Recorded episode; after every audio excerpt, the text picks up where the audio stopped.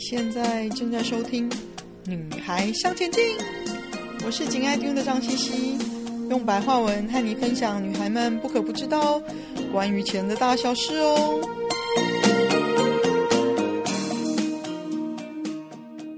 大家好，我是贺小慧，我是四宝妈珠宝的创办人，我也是这个 Podcast 频道主人张 CC 的好朋友。那从现在开始呢，未来我会在这边固定跟大家客串，介绍一下小资族如何聪明选购首饰。那我们今天这一集要谈论的主题呢，是珍珠。对很多小资女啊，或者是上班族来说，呃，大家可能会觉得珍珠的搭配其实是非常的方便，因为呢，它可以正式，也可以很休闲。如果你今天出门，呃，只要简单的搭配一对耳环，珍珠的耳环，或者是只要简单的呃搭配一颗单颗的珍珠项链，都可以让你瞬间气质提升。而且珍珠也是很多国内外名人、明星，甚至是皇室贵族都很喜欢搭配的一种呃珠宝饰品。那珍珠的这种饰品呢，它从几百块、几千块到上万块，甚至数十万的、数百万的都有。大家要怎么样聪明挑选呢？那我自己是认为呢，在选东西、买东西的时候，不管是首饰还是任何东西，其实都跟嗯理财的观念其实是差不多的。应该是说。重点不是绝对金额的高低，不是你花了多少钱，而是你要知道你自己花了这个钱买到的是什么东西，是不是符合你的预期，是不是名实相符。那讲到这个呢，我觉得就需要跟大家聊一下珍珠这种宝石，嗯，它要怎么样才会名实相符？嗯，目前大家在市面上看到的珍珠饰品呢，大概可以粗略的分成两种。一种呢是真的珍珠，一种是假的珍珠。这听起来好像是一个很很无趣的分类。嗯，假的珍珠其实指的就是仿制品，例如说塑胶的、玻璃的都有可能。好，那真的珍珠呢，我们又可以大略的把它分成养殖珍珠跟天然珍珠两种。那如果说你大家在市面上，比如说是在地摊啊，或者是夜市啊买的呃珍珠的呃首饰或者是饰品，然后呃它的价格非常便宜，可能几百块啊，不到一千块。那你用手去掂一掂它的重量，觉得诶其实它还蛮轻的，偏轻的话，那它就非常有可能是塑胶的仿制品。那我是觉得呢，呃，饰品这种东西，只要它戴起来漂亮，而且你喜欢它的设计，你觉得戴了以后，你人会觉得很精神、很漂亮、很喜欢这种感觉，就很好了。不一定要名，一定要名贵的珠宝，可是重点是，我觉得是，呃，你买到的价格，不要用真的。宝石的价格去买到假的宝石，也就是我前面提到的要名实相符。那因为塑胶珍珠它其实就是工厂大量批次生产的，然后它的镶嵌通常也是用比较便宜的，例如铜啊，或者是镀呃镀金的铜，或者是镀金的银，好来做镶嵌，所以它的价钱就不应该太太太昂贵。但如果你是用很昂贵的价钱买到了就是塑胶珍珠，那就一定就是被骗了。好，那如果说在真的珍珠的这个范畴里面呢，我们可以讨论的细节其实就很多了。首先呢，我觉得大家要先区分一下，就是真的珍珠跟天然真的珍珠里面其实有养殖珍珠和天然珍珠的区别。那大家就会想说，哦啊，真的不就是应该是天然的吗？嗯，不一定哦。好，呃，不过我觉得大家也可以不用太纠结这个问题。为什么呢？因为现在市面上大家可以买到的百分之九十五以上的天然的的真的珍珠，其实都是养殖的，只有非常非常稀少的天然珍珠存在在市面上，而且可能很多都是古董珠宝。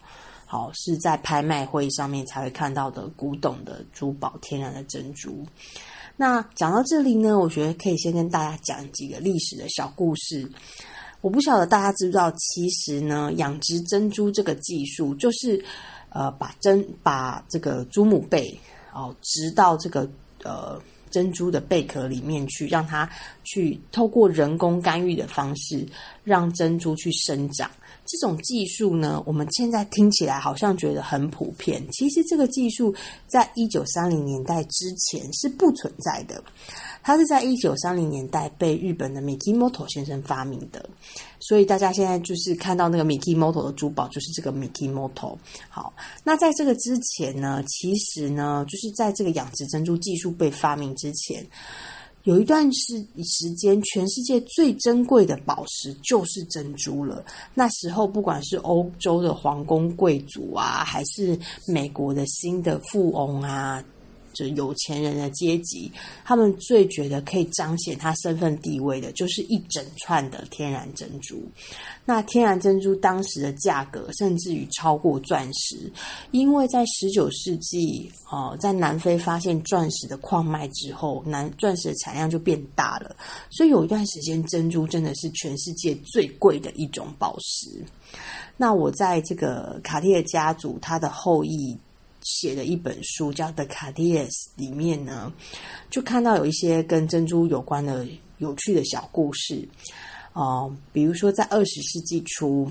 哦，卡蒂尔家族就曾经派一个卡蒂尔的兄弟到现在的波斯湾地区，因为当时那里是全世界盛，就是产最好的珍珠的地方，去探访珍珠的来源。然后他们就跟着这个呃工人一起坐船出海去捕捞珍珠贝。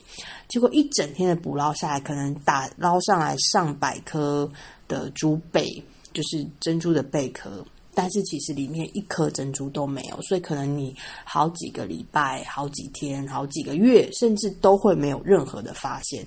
大家就可以想象，在那个时代，你要发现一颗天然珍珠都是非常困难的，遑论是你要凑成一整串的天然珍珠。好，那所以讲到这里呢，我们就要非常感谢，就是这个养殖珍珠的技术。让我们现代女性可以用相对合理的价格，哦，可以负担的价格，不会太贵的价格，可能几千几万就可以买到很漂亮、皮光很美的珍珠。那这边要跟大家介绍一下，就是在养殖珍珠里面呢，又可以主要分成海水珠跟淡水珠两种。那海水珠的价格，就是在海水里面生长的珍珠，它的价格会比淡水珍珠高很多。为什么呢？这又跟就是产量有关啦。一个海水珠的珠贝，它里面大概一次就是呃，大概可以生产四到五颗的养殖珍珠。但是在淡水珠贝里面，它可能一次的产量就可以达到数十颗。你看这是多少倍的差距？可能是四五倍甚至不止的一个差距。当然，它的价格价值也会差很多。但是呢，大家不要觉得哦，就是印象中好像觉得淡水珠就不美，海水珠比较美。其实。近几年来，尤其是中国这边的淡水珠的养殖技术已经变得非常的厉害，所以淡水珠呢也有皮光很好、很圆、很漂亮的。我觉得大家在挑选珍珠这种饰品的时候，真的就是我觉得要把握的关键重点是名实相符，然后真的是皮光漂亮，然后你喜欢，然后不要用很昂贵的价钱去买到假的东西，这是最重要的。那接下来想要跟大家聊一聊，就是珍珠要怎么挑选跟保养。刚刚可能有稍微提到一点，我觉得选珍珠的时候呢，最重要的呃，就是除了搞清楚它是不是真的之外，就是要挑皮光好。什么叫做皮光好？就是在光线下面，你去稍微转一下那个珍珠，你就会发现它有一层厚厚的一个，有一层厚厚的。呃，会发光的一层物质，我们叫那个叫珍珠层。那它会珍珠层会散发七彩的光晕，有时候会偏，不管珍珠本身的就本体是什么颜色，它会散发七彩的光晕。那这个七彩光晕，呃，在你旋转的时候，它越呃越呃散发的光线越好看，它就越有价值，而且。呃也越值钱。那千万千万不要买那种看起来就整颗珍珠蜡白蜡白的，没有什么光晕可言的，或者是皮光看起来就已经严重受损的这种珍珠，就不要买。那呃。在珍珠要怎么保养呢？因为其实呃，大家现在买到的几乎都是养殖珍珠。养殖珍珠其实它是在呃，就是外面啊、就是它它它的珍珠层其实是比天然珍珠要薄的。所以说，它最漂亮的那一层散发漂亮光晕的珍珠层是相对薄而且脆弱的。所以大家在佩戴的时候也要特别注意。哦，我觉得几点，就是第一个就是说，佩戴完之后呢，要用干净的布把表面的汗渍啊、污垢都擦干净再收起来。那要特别注意，不要拿脏的布去擦，因为你会把那个珍珠层磨掉。然后另外呢，就是千万不要随便使用清洁剂，和大家现在很容易可以买到那种超音波的珠宝的洗净的机器，因为这样也会伤害珍珠层。那如果你发现你的珍珠，呃，上面的，比如说今天流汗比较多，你也可以偶尔用温水。不要加清洁剂的温水，把它擦干净、阴干之后呢，再收起来。那还有记得，就是呃，如果你是戴一整串的珍珠，那要小心，就是定期要去检查一下你珍珠的穿线是不是有受损了，然后要小心它不要临时断开。嗯，那今天嗯、四宝妈和小慧今天就在这里跟大家介绍这个珍珠的挑选，希望大家都喜欢，然后呃，持续的收听。这个频道节目，谢谢。